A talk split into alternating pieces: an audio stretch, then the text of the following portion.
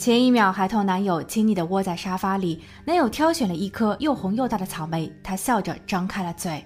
下一刻，当她迷迷糊糊醒来时，却发现自己的身边坐着一个满脸横肉、留着络腮胡的男人。男人的声音很熟悉，但伊莎贝尔却始终都想不起他是谁。蒙圈的她还发现自己正被输液着，渐渐的，她又昏睡了过去。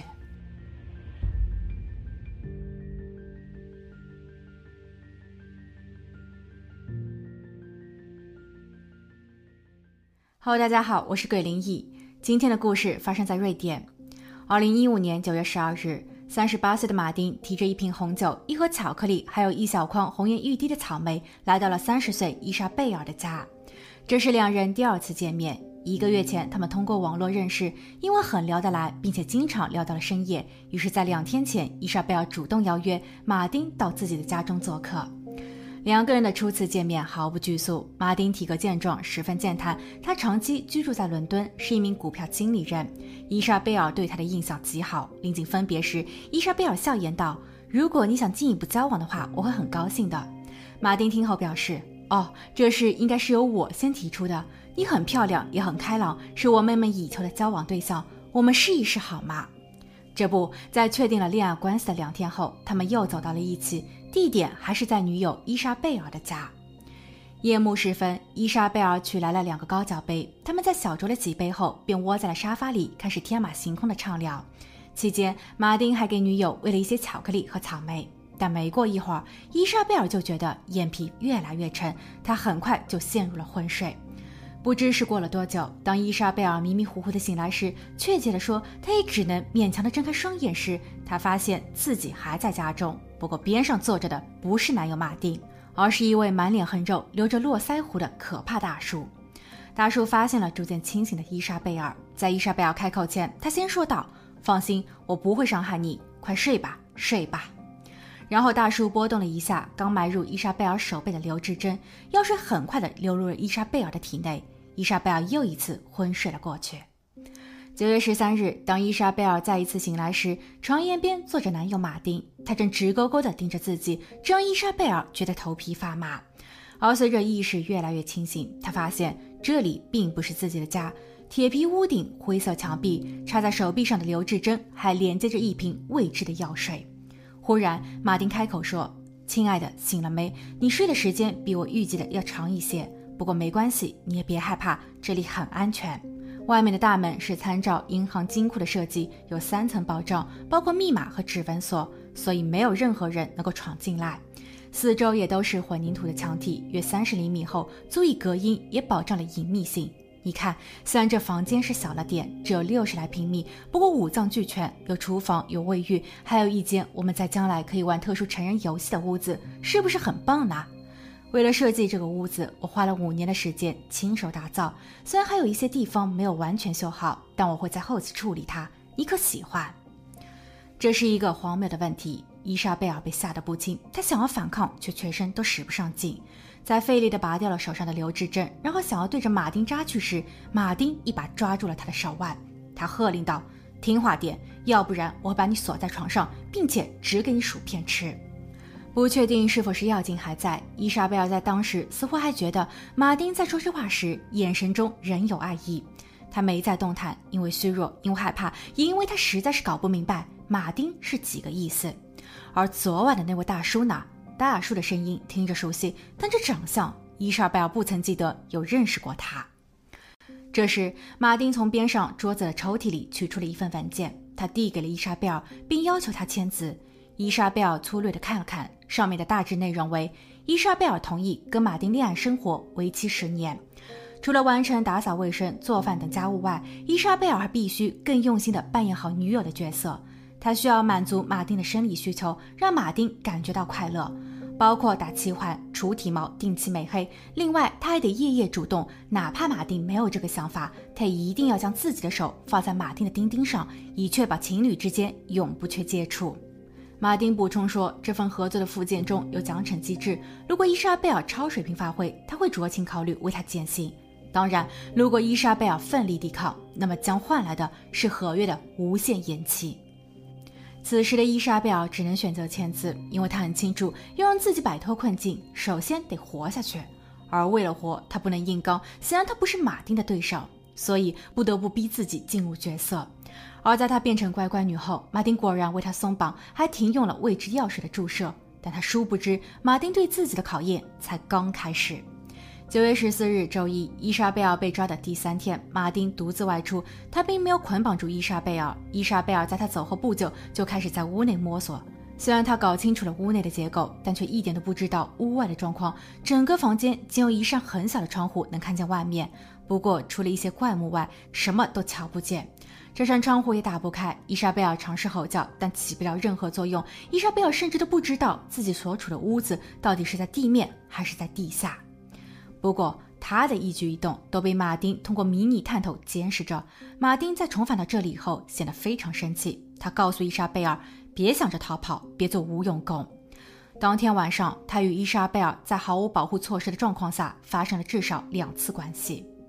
第二天一早，睡眼惺忪的伊莎贝尔突然发现，囚禁屋里又多了一个陌生男子。男子坐在床沿边，一声不响，但却很关切地看着自己。伊莎贝尔幻想着，如果他是一个好人，就可以帮助自己。然后他便扑了过去，讲述起自己的经历，还承诺说，如果对方能够救出自己，他愿意把银行卡里的所有存款都给他。但陌生男子一句话都没有说，伊莎贝尔的心里开始发毛。他转而想到。或许这个男人与马丁是一伙的，然后他又哭着改口说：“我不会举报马丁的。这几天在这里发生的事情，我们就算翻篇了好吗？求你了，我只是太想念自己的家。或许，或许你可以给马丁说说情，把十年的合同期限缩短一些。”陌生男子终于开口：“难道你就一点都没有认出我吗？”伊莎贝尔听后顿时语塞：“这，这不是马丁的声音吗？”陌生男子像是脱衣服一样扒去了他的皮囊，原来他还真的是马丁。而让伊莎贝尔感到更加恐惧的是，马丁随即拔出了他腰间的武器，他递给了伊莎贝尔，并歇斯底里的吼道：“门没有上锁，你开枪吧，这是你逃跑的最后机会。”伊莎贝尔思绪飞转，她并不清楚自己该如何选择。她手中的武器像是真的，但里头是否真的有子弹呢？而自己动手成功的几率为多少？万一屋子的大门还被锁着，马丁又不幸中招的话，岂不是自己这一辈子也都出不去了吗？所以最后他并没有动手，说自己永远都不会伤害马丁。马丁听后哈哈大笑，他承认给女友的武器是把玩具。而伊莎贝尔真的扣下了扳机，那么之后一系列的惩罚恐女友承受不起。伊莎贝尔听后又是一身冷汗。九月十六日，伊莎贝尔来到这里的第五天，马丁带回了一条小狗，算是给他在封闭的环境中有个情感寄托。马丁还在当天主动提出想和伊莎贝尔一起走出房屋，到院子里遛狗，这一度让伊莎贝尔感到了莫名的幸福感。伊莎贝尔还有着自己的盘算，不过紧接着她却发现自己所处的位置鸟无人烟，外面是一望无际的树林，而所谓的能给他遛狗的院子，也早已被谨慎的马丁架起了围栏。伊莎贝尔根本就没有可能从这里逃脱。当夜，马丁在做爱后问他：“你的妈妈呢？她如何？是否跟你一样漂亮，并很会伺候人呢？要不我把她也带来吧，好给你做个伴。你看我昨天的人形皮囊是不是很真实？兴许我可以穿上它，然后伪装成是水管工，敲响你母亲家的大门。不过我可能会在两个月后落实计划，你再等等吧。很快，你们母女两人就可以团聚了。”伊莎贝尔听后没有回答，她感到了恶心与惧怕，而且自从那一夜开始，她再也无法安眠。二零一五年九月十八日周五，瑞典的首府城市斯德哥尔摩的某警局里坐着一男一女两位成年人，男的西装革履，非常绅士；女的也是气质非凡，只是神情稍显紧张了些。男人先开口说：“你好，我叫马丁，我想我和我的未婚妻可能遇上一些麻烦。”怎么说呢？这件事情也是怪不好意思的。我们在前几日外出，恩爱了几天，但因为忘记通知了准岳母，闹了一些误会。准岳母后来报警说女儿失踪了，所以真的是对不起，给警局带来了不必要的麻烦。马丁在说完后，递上了自己的证件，他边上的伊莎贝尔也同样亮出了自己的身份证件。警员核对后确认都属实。其实只要在系统中就准岳母的报案进行注销，事情就可以解决了。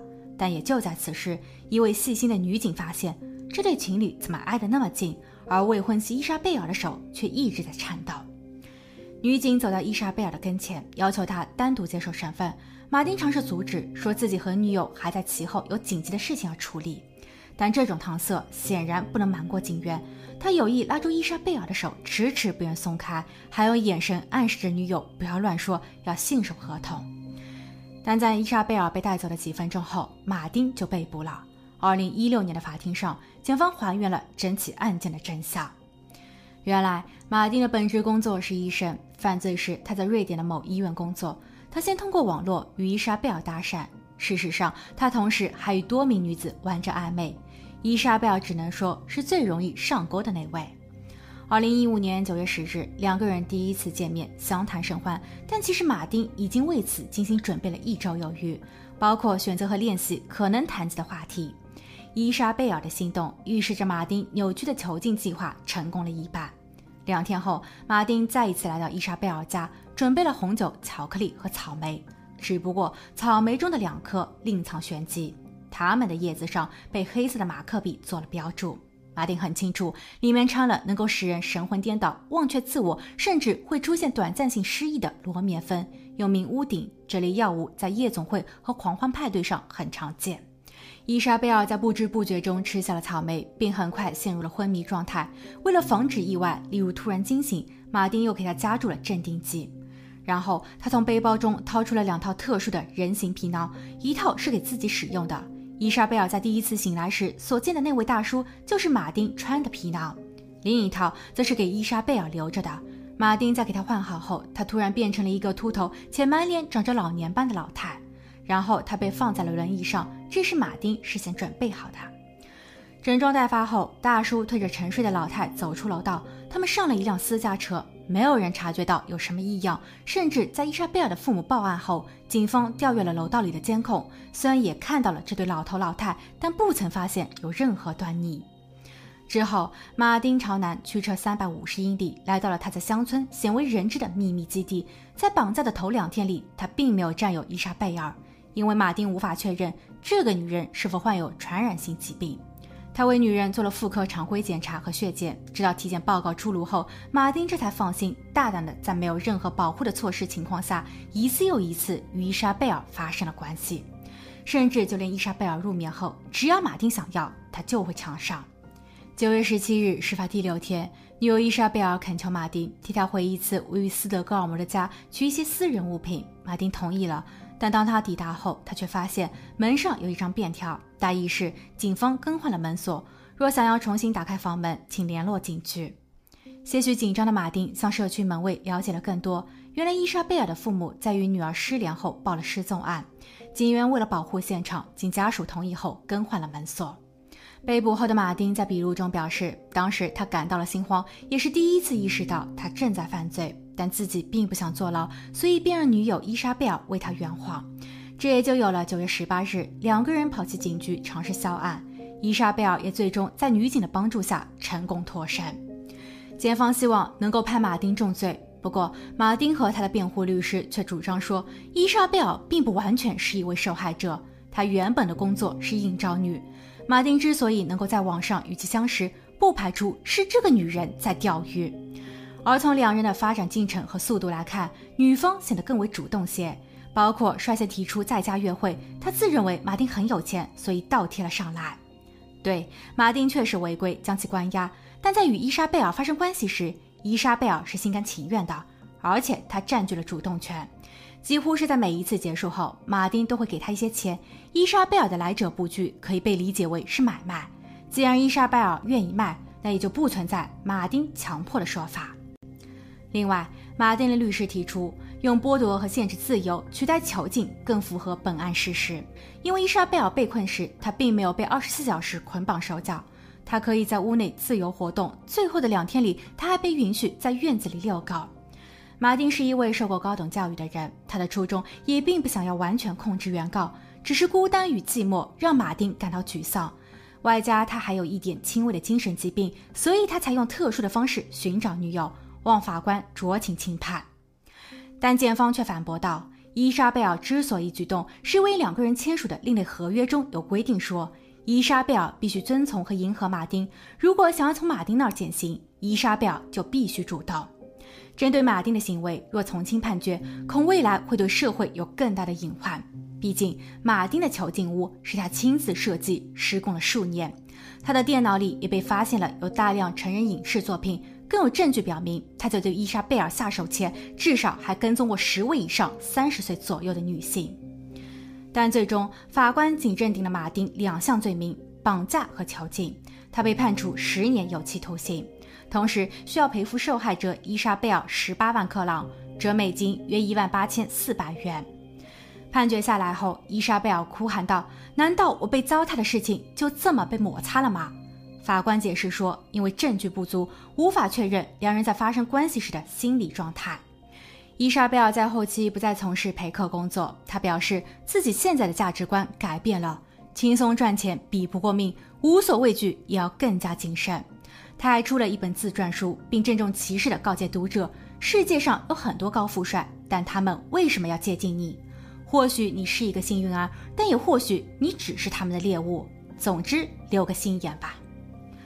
好了，今天的故事就分享到这，我们下期见。